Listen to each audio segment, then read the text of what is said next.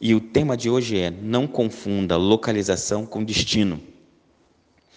E embora pareça simples, é algo que tem paralisado muitas, muitas, muitas pessoas. Muitas pessoas têm confundido o ponto de partida com a chegada. Sabe, há muitas histórias bíblicas que comprovam que as duas coisas são exatamente diferentes. Não há é, semelhança nenhuma entre o ponto de partida e a chegada. E você talvez está dizendo, tudo bem, mas em que isso muda a minha vida? Em que isso transforma a minha vida? Em que isso me ajuda hoje? Te ajuda que você entenda que o lugar onde você está não determina onde você vai chegar.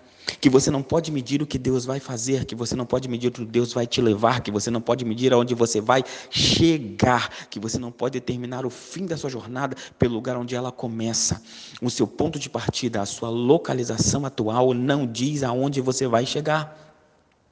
Você pode estar num bairro pobre, você pode estar numa família pequena, você pode estar é, cercado de pessoas não cristãs, você pode estar cercado de uma família que não teme a Deus, você pode estar sendo o menor da sua família e o menor da sua tribo.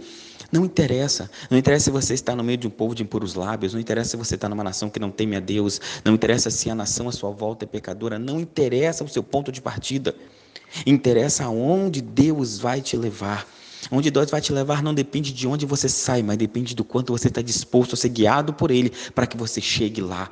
Então não me interessa se a sua família tem ou não cristãos, se você é ou não neto de pastor, se tem pastores na história da sua família ou não, se as pessoas da sua família são cultas ou são iletradas, independe isso.